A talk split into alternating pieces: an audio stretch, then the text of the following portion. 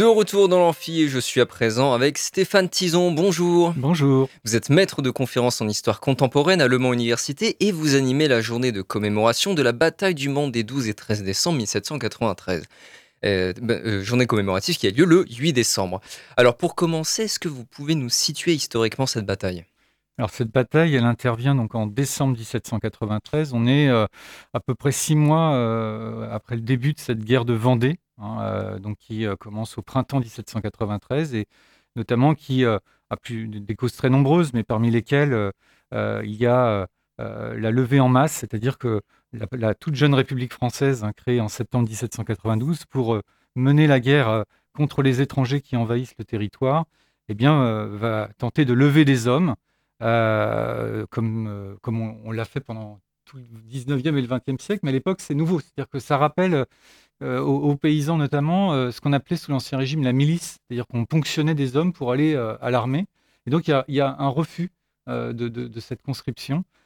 Il y a une autre raison hein, qui est notamment euh, le rejet de la politique euh, religieuse hein, de la République hein, euh, et notamment de ce qu'on appelle la constitution civile du clergé, c'est-à-dire une forme de nationalisation de l'Église qui remet en cause pour de nombreux catholiques le sens même du, sacré. donc voilà, quelques causes. Et cette bataille, donc, elle intervient à un moment de, transit de, ces troupes dans ce qu'on appelle la virée de Galerne. La virée de Galerne, c'est après la défaite de Cholet, euh, donc en, octobre 1793, euh, l'armée catholique et royale, donc le monarchiste plutôt, va euh, tenter de, rallier Granville pour obtenir des armes venant des, Britanniques, hein, qui sont opposés à la France. Bon, ça va échouer. Et puis ensuite, ils, essaient de, revenir sur leur territoire et avec des mouvements de population qui vont passer par Laval, par Angers, puis remonter sur Le Mans. Donc on est voilà, dans un mouvement euh, assez impressionnant. Euh, et avec évidemment euh, des combats sporadiques tout le long de ce, trajet. Et donc, au, mois de décembre, hein, ce sont ces troupes qui arrivent, c'est-à-dire environ 25 000, 30 000 combattants accompagnés de civils, puisque les familles suivent. On a environ 15 000 civils qui arrivent au Mans, qui est à l'époque une petite ville hein, de 18 mmh. 000 habitants. Alors, on retient souvent 1789 comme date de la Révolution française. Est-ce qu'on peut dire que cette guerre participe de, la Révolution, bien qu'elle ait lieu quatre ans plus tard? Oui, elle, elle, s'inscrit dans, dans, les conséquences des décisions politiques qui ont été prises. Alors, pour rappeler que euh, les, paysans, notamment de l'Ouest, hein, et vendéens en particulier, n'ont pas rejeté la Révolution en 1789. Hein.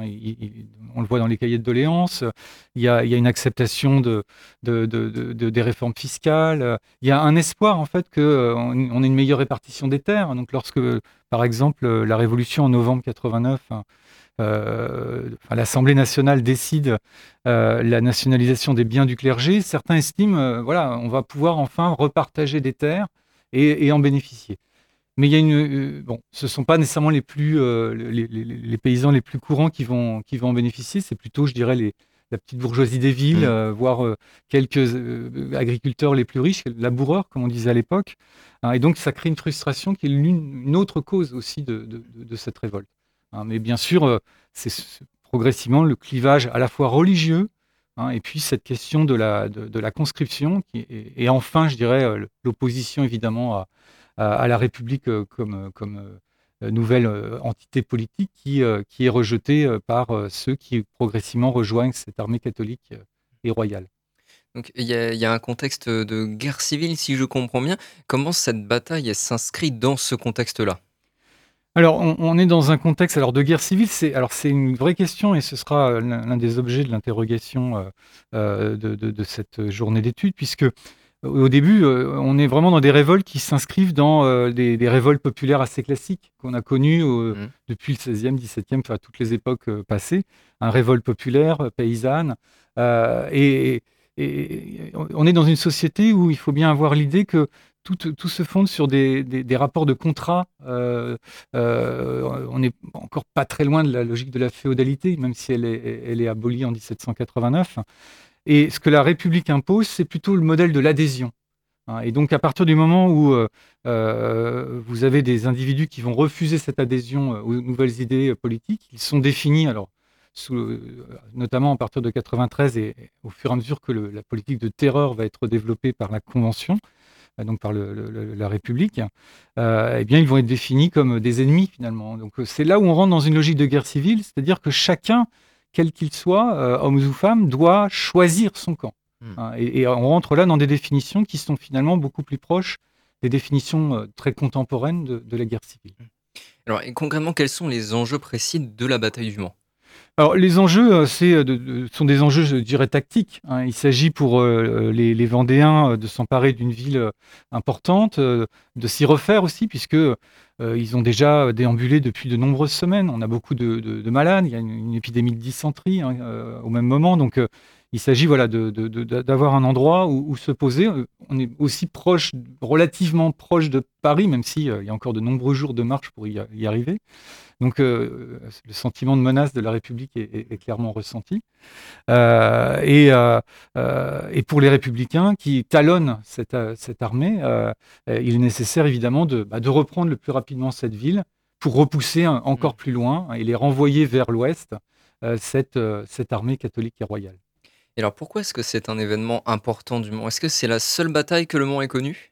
Non, c'est pas la seule bataille. Il y en a eu un certain nombre euh, dans, l'histoire. Bon, euh, si on prend l'époque contemporaine, euh, on est là parmi les deux, les deux batailles principales. Hein, celle de 1793, il y en aura une autre contre les Prussiens en 1871. le Mans, c'est déjà un carrefour, hein, d'une certaine manière, dans, l'ouest du territoire, qui ouvre la voie évidemment vers le bassin parisien, vers l'ouest.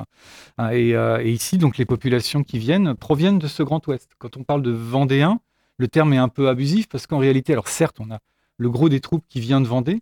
Mais au fur et à mesure de leur avancée vers Granville, puis euh, vers la Mayenne euh, et ensuite vers la Sarthe euh, et le Maine-et-Loire, ils ont aggloméré des populations qui les ont suivis. Donc l'armée qui arrive et les, civils qui arrivent au Mans le, 10 décembre 1793, ce sont des gens de la Bretagne, de, la Mayenne, du Maine-et-Loire, de la Sarthe et des Vendéens. Voilà, donc une troupe composite qui va euh, participer donc euh, à ces combats. Alors, quel est le bilan de cette bataille et quelles en sont les conséquences? Le bilan est, assez terrible hein, et c'est un, sujet sur lequel là aussi on, va discuter. on a des morts du fait des combats, bien entendu. on a du mal à établir des chiffres, même encore aujourd'hui, parce que dans les sources de l'époque, les généraux républicains ont gonflé parfois les chiffres pour en gros se faire mousser auprès de la Convention. Euh, on a également des chiffres de, part et d'autre qui sont accrus pour montrer la victimisation euh, des uns et des autres. Euh, je dirais, en me fondant sur les travaux les plus sérieux, pendant le temps de la bataille, sur le Mans, on est environ à 2500-3000 morts.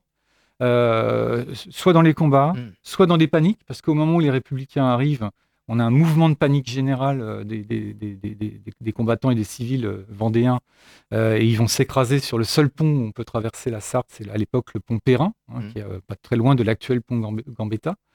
donc on a un mouvement vraiment de, panique atroce avec des gens qui s'écrasent les uns les autres, donc on a, on a des pertes à ce niveau-là.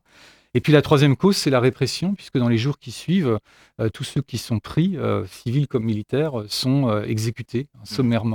Hein, on, a euh, des victimes nombreuses. Et puis on a également euh, une continuité de cette répression, puisque euh, l'armée est poursuivie sur la route de Laval. et on sait que dans de nombreux villages jusqu'à Laval, on, a également environ 3000 morts hein, qui sont soit exécutés sur place, soit ramenés au Mans et exécutés. Donc une phase de répression terrible. Alors en tant que féru de littérature, je me dois de relever dans les forces en présence de cette bataille le corps des Chouans, qui donne son titre à un roman de Balzac. Euh, est-ce que vous pouvez nous expliquer qui sont les Chouans? Alors ces chouans, euh, justement, ils, illustrent très bien euh, cette partie de la paysannerie qui refuse la conscription. Eux se révoltent dès mars 1793. Hein, Alors est-ce que vous pouvez expliquer simplement ce que c'est que la conscription? Alors la conscription, c'est le service militaire. Hein, pour faire simple. C'est-à-dire, on, oblige les hommes à partir d'un âge particulier, 20 ans jusqu'à 35 ans, 40 ans, à partir à l'armée pour défendre les frontières, puisque la France, à ce moment-là, est agressée, envahie par les troupes de la première coalition, et donc il s'agit de protéger les frontières. Et donc, en mars 1793, bah, Jean Cotreau, près de Laval, hein, à Saint-Pierre-Denis, va être l'un de ceux qui va structurer euh, ce mouvement euh, donc euh, paysan, hein, avec des bandes qui vont voilà, progressivement se réunir. Alors Jean Cotreau, justement, on dit souvent on le surnommait Jean Chouan parce que l'un des cris de ralliement, c'était le cri de la chouette, hein, qui Mmh. permettait euh, voilà, de se retrouver sans euh, que les républicains sachent exactement qui vous étiez et où vous étiez. Euh, et donc, dans la bataille du Mans, on, en a, on a environ 4000 de ces hommes qui, justement, au moment où, l'armée catholique et royale est passée à Laval, se sont agrégés à, à- à ce courant de population et qui, ils vont donc combattre en, en partie pendant cette bataille du Mans. Alors après cette présentation de la bataille, on va passer maintenant à la journée commémorative organisée au sein de l'Université du Mans. Quel est votre rôle en tant qu'animateur de cette journée du 8 décembre? Alors moi, je, ne suis pas un spécialiste de la Révolution française. hein, je suis spécialiste plutôt des conflits, euh, mais du, fin 19e, début 20e.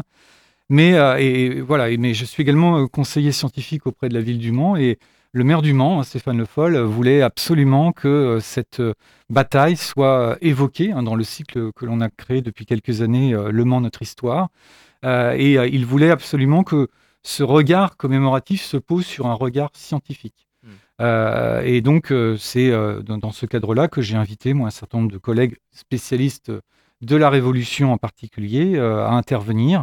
Et donc, on aura donc une journée complète euh, sur euh, les différents points de, de la bataille. Alors à qui s'adresse cette journée commémorative? Alors cette journée, elle s'adresse euh, bah, au grand public. hein. Elle est euh, libre euh, et, et- et gratuite. Euh, donc euh, euh, j'ai prévu moi des plages de, de discussion importantes. hein. Euh, On a trois, trois moments. euh, un moment où on va évoquer justement point- d'un point de vue très factuel la bataille dans cette virée de Galerne. Ensuite, on va interroger ces violences hein, dont je parlais dans, dans le processus de la guerre civile. Et puis, pour terminer, on, é- on- on évoquera euh, bah, les conséquences hein, plus durables euh, de, de- de cette bataille euh, et de, de la guerre de Vendée, euh, à la fois sur les individus, la société, mais également du point de vue mémoriel. Mm. Euh, donc, donc voilà, trois, trois points, et donc c'est ouvert, à- ouvert à tous et toutes. Cette question de la mémoire elle me semble assez euh, importante. Une, commé- une commémoration euh, telle qu'elle est faite euh, cette année participe euh, à ce questionnement autour de, de la mémoire de la bataille. Comment l'événement souhaite-t-il y répondre? Comment, euh, Et Comment, Alors, le- le- comment l'événement souhaite répondre à cette, que- cette question de la mémoire? Oui, tout à fait. Alors, justement, du- sur, sur cette, euh, cette interrogation scientifique, c'est-à-dire que euh, commémorer une guerre civile, c'est très complexe.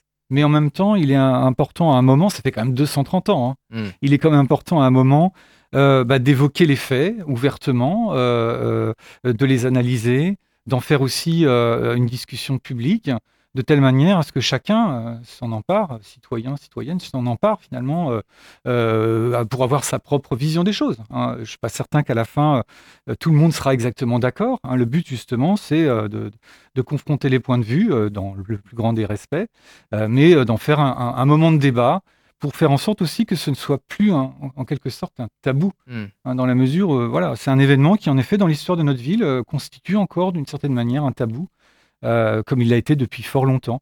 Hein. Euh, quand on lit Henri Chardon, hein, qui est un, des, historiens locaux qui a le plus travaillé sur le sujet, hein, euh, il publie une histoire euh, de, de ces, combats qui s'appelle Les Vendéens dans la Sarthe. Si ça vous intéresse, vous retrouvez le- les trois volumes sur le, site américain archive.org. Il l'écrit en 1869 et jusqu'en 1872, trois volumes. Et il raconte qu'en 1836, euh, l'un des conseillers municipaux, Etoc de Mazy, celui qui a fondé l'asile du Mans, euh, propose de faire un monument euh, aux morts de la bataille du Mans. Euh, donc ça fait presque 200 ans. Hmm. Et à l'époque, eh bien, ça a été tellement clivant qu'évidemment, il n'était pas possible de le faire. Pour autant, 30 ans plus tard, donc Chardon écrit cette, ce- cette histoire et montre que déjà à l'époque, on arrive à avoir un, un regard plus distancié sur ces événements. Il publie énormément de sources de tous les points de vue, à la fois républicains et, et vendéens. Et voilà, je pense que euh, maintenant, on est 150 ans après Henri Chardon, Mm. on peut au moins faire la même chose. Donc c'est pour ça qu'elle mérite d'être étudiée aujourd'hui, cette bataille, c'est pour briser le tabou. Oui, en partie, oui, en Mm. effet, et en faire un, un objet d'histoire Mm. euh, et de, de discussion. Alors chaque séquence de la conférence, euh, des conférences, pardon, seront suivies par un, un temps d'échange, c'est bien ça? Oui, oui, oui. euh, en gros, vous avez euh, donc sur ces trois interventions, euh, donc trois, trois, trois, conférenciers, hein, donc euh, parmi lesquels vous, euh, vous avez Alain Gérard, euh, qui est donc qui était le directeur du Centre vendéen de recherche historique, Ludovic Schmitt, qui évoquera la bataille en elle-même, Benoît Musset, hein, un de mes collègues, donc maître de conférence en histoire moderne, qui évoquera le sort des prisonniers après la bataille. Vous avez également Laurent Brassard, qui est maître de conférence à l'Université de Lille, qui étudiera le, système des pouvoirs locaux et la violence révolutionnaire. Anne Roland Boulestro, professeur à l'Université catholique de l'Ouest, qui évoquera plus précisément les violences dans la guerre civile, en essayant de les contextualiser. Et puis pour finir, donc Philippe Candé, euh, un historien du Maine-et-Loire, qui évoquera le, point de vue des rescapés hein, dans les dossiers qui ont été réunis euh, dans les années 1820, hein, et qui permettent de, définir un, bilan de 30 euh, ans après hein, des, effets de, ces combats. Et puis pour terminer, Jean-Clément Martin, donc de, l'Université Paris Panthéon-Sorbonne, qui évoquera les enjeux mémoriels de cette commémoration. Donc on a, je dirais, des figures majeures ici hein, qui ne sont pas toujours nécessairement d'accord euh, sur le, sujet. Et ce sera intéressant de voir leur point de vue, donc notamment Alain Gérard, Jean-Clément Martin, qui sont un peu des, pionniers hein, de l'histoire de cette euh, guerre de Vendée. Merci beaucoup Stéphane Tison pour être venu nous parler de la journée commémorative de la bataille du Mans qui aura lieu le 8 décembre au laboratoire Thémos. C'est au musée Jean-Claude Boulard, Carré Plantagenet. Ah, ça, a changé le lieu Non, non, c'est le, labo, c'est. D'accord, ok. J'y appartiens, mais euh, le, lieu, c'est le musée euh, Jean-Claude Boulard. Ok, très bien. Vous faites bien de corriger. On va faire une petite pause pendant laquelle vous pouvez gagner des places pour Laurent Barden et Go to the Dog le 9 décembre au Saunière en appelant au 02 43 24 37 37. Et tout de suite, on écoute System of a Down, Soldier Side.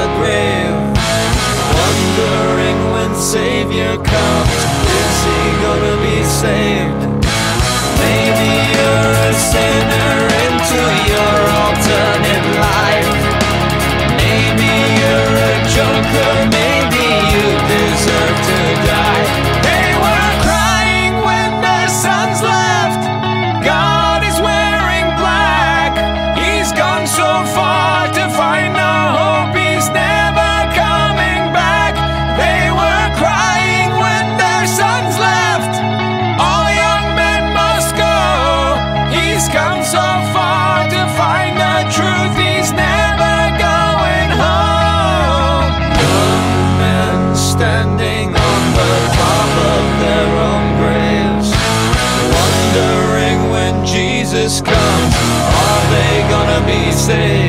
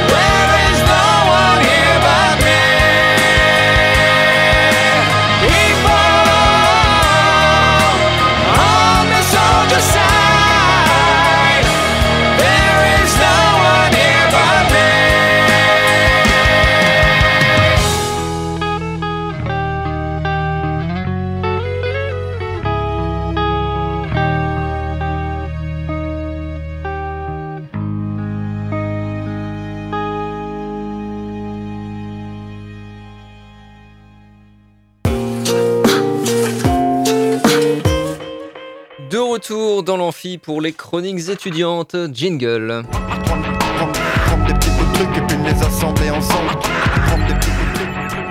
Et on est en premier lieu avec Merlin. Salut Merlin. Salut, salut. Alors de quoi tu nous parles aujourd'hui? Eh ben aujourd'hui, je vais vous parler d'un dessert qui, ma foi, est fort bon et réconfortant, la mousse au chocolat. Eh ben c'est parti. D'ailleurs, je remercie Pauline et Maëlle, mes deux camarades de classe qui m'ont donné l'idée.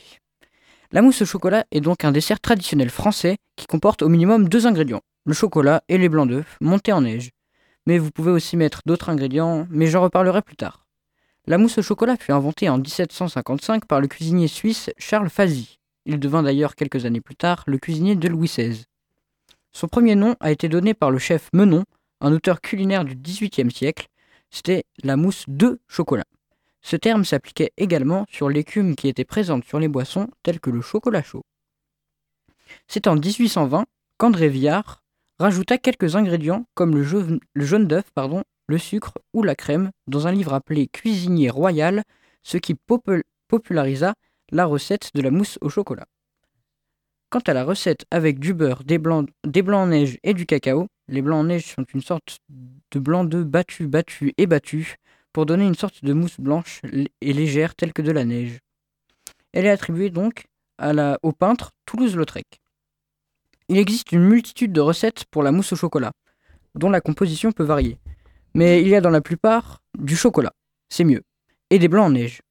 Certaines recettes sont caractérisées par l'ajout de jaune d'œuf, du lait, de la crème ou des épices comme la cannelle, la vanille, le thé et même parfois du poivre.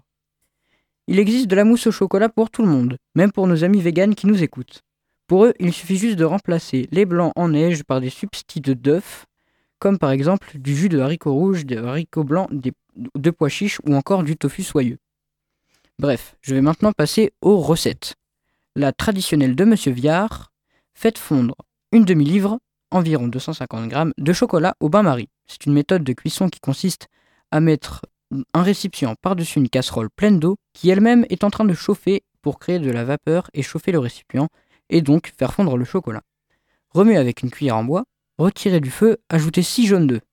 Vous mélangez bien et vous ajoutez une pinte, soit 565 ml de crème fraîche et 3 carterons, soit environ 465 475 g de sucre en poudre.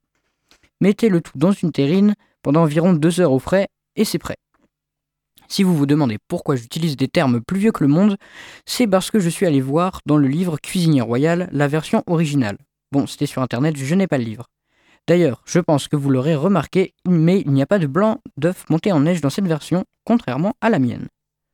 En parlant du loup, je vais maintenant vous parler de la recette que j'ai utilisée. Faites fondre 200 g de chocolat, il peut être noir ou au lait, perso j'utilise du au lait, donc faites fondre 200 g de chocolat au bain-marie. Pendant ce temps, commencez à faire monter vos blancs pour qu'ils puissent devenir blancs comme neige et légers comme un flocon avec une pincée de sel. Quand le chocolat aura fondu, mettez-y 4 jaunes d'œufs, mélangez, mélangez et mélangez, puis si vos blancs en neige sont prêts, incorporez-les dans le chocolat, petit à petit, doucement pour ne pas casser le blanc. Ah utilisez, si vous en avez une, une spatule en plastique flexible, sinon une cuillère en bois fera l'affaire. Pour incorporer le blanc, la technique c'est de prendre le chocolat qui est en dessous des blancs, de passer sur le côté du saladier et enfin de mettre par-dessus les blancs le chocolat récupéré auparavant. Après ça, vous versez le tout dans un autre saladier et réservez au frais pendant 2-3 heures et dégustez. Un peu comme les invités et les chroniqueurs, et même le stagiaire de troisième, présent ici, s'il le souhaite évidemment. Attention, petite remarque, la mousse au chocolat blanc est une autre recette. Peut-être pour une prochaine fois, qui sait. Bref, j'espère vous avoir donné faim et à la semaine prochaine. Merci beaucoup Merlin pour ta chronique et pour ta mousse au chocolat que tu nous as apporté. Mais pas de soucis, pas de soucis. Et on va à présent écouter la chronique de Carl-Henri, notre stagiaire de troisième. Salut Carl-Henri. Bonsoir Charlie. Alors Et- c'est parti, on t'écoute. Et oui, ce soir, je vais vous parler des 4 plus beaux matchs NBA du week-end dernier. Pour commencer, j'ai choisi le match des Nets contre les Magics. Victoire des Nets 129 à 101, en grande partie grâce à Michael Bridge, qui a été très puissant dans la raquette en inscrivant 42 points. Globalement, l'équipe a eu un bon jeu de passe, ce qui a permis à l'équipe de décrocher de très beaux paniers, comme un alley-oop de Royce O'Neal et de Dennis Smith Jr. Mais alors, vous allez sûrement vous demander ce qu'est un alley-oop. Alors, un alley-oop, c'est un geste au basket qui consiste à reprendre une passe en vol, pour ensuite dunker. Mais il ne faut pas oublier les efforts des Magics qui se sont quand même bien défendus en mettant de très beaux paniers, comme un dunk agressif de Paolo Banchero à la fin du deuxième carton. Pour continuer, le match des Suns contre les Grizzlies. Victoire, des Suns 116 à 109 grâce à David Booker qui a déployé un enchaînement de dribbles au milieu du troisième carton, ainsi qu'un magnifique 3 points au début du quatrième. Sans oublier Kevin Durant qui a brillé sur le terrain grâce à sa technique de shoot excellente et sa finition au panier admirable, ce qui lui a permis de mettre 27 points. Mais il y avait pourtant chez les Grizzlies Jaren Jackson Jr. et ses multiples dunks, mais cela ne leur a pas suffi à sortir victorieux de ce match. Pour le troisième match de ma sélection, j'ai choisi le match qui opposait les Bulls aux Pelicans. Ce sont les Bulls qui ont gagné 124 à 118 grâce à l'action de Patrick Williams et de Kobe White qui ont effectué eux aussi un très beau alley-oop à la toute fin du match. Mais c'est aussi grâce à Demar DeRozan qui fut très important sur ce match en mettant un buzzer beater contre deux défenseurs à la fin du premier carton. Mais alors, qu'est-ce qu'un buzzer beater Un buzzer beater, c'est quand la balle rentre dans le panier à la toute dernière seconde d'un carton. Et pour le dernier match de ma sélection, j'ai choisi le plus beau match, celui des Bucks contre les Hawks. Victoire des Bucks 132 à 121 avec les belles stats de Giannis Antetokounmpo qui a été remarquable dans la raquette en prenant 11 rebonds. Au basket, la raquette, c'est la zone qui se situe sous le panier. Dans l'ensemble, pour les Bucks, tout était bon. Les passes étaient précises, le shoot était correct, ce qui a permis à l'équipe de triompher. Mais il y avait pourtant chez les Hawks le shoot parfait de Trey Young ainsi que son dribble. Mais cela n'a pas suffi à gagner. Merci de m'avoir écouté, c'était Carl Henry sur Radio Alpa. Merci Carl-Henri et bravo pour ta première chronique. Alors on va faire une dernière petite pause musicale pendant laquelle vous pouvez gagner des places pour Variability à Eve le 20 décembre en appelant 02 43 24 37 37 et tout de suite on écoute le thème de la pièce Le jeu des ombres de Valère Novarina.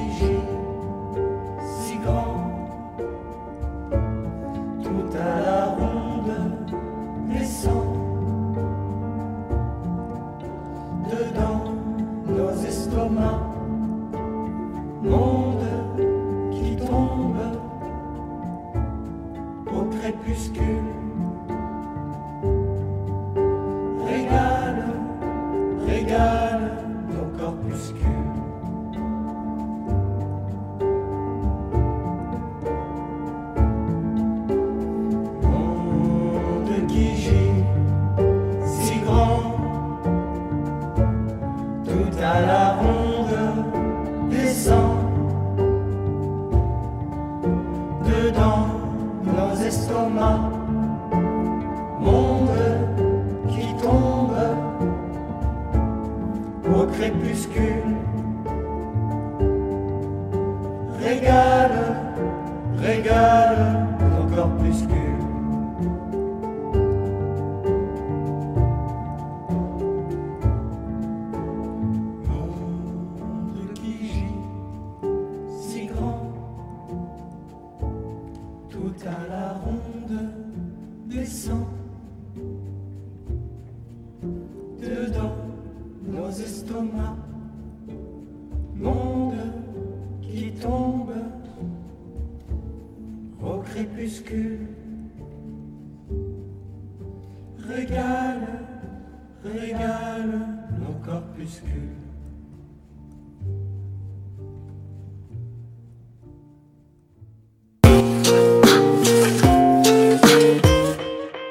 Merci à toutes et à tous d'avoir écouté l'Amphi. La prochaine aura lieu jeudi 7 décembre et nous parlerons du hackathon Women in Tech ainsi que du concert de Symphocampus à Eve le 8 décembre. À bientôt dans l'Amphi. C'était l'Amphi, l'émission étudiante. étudiante.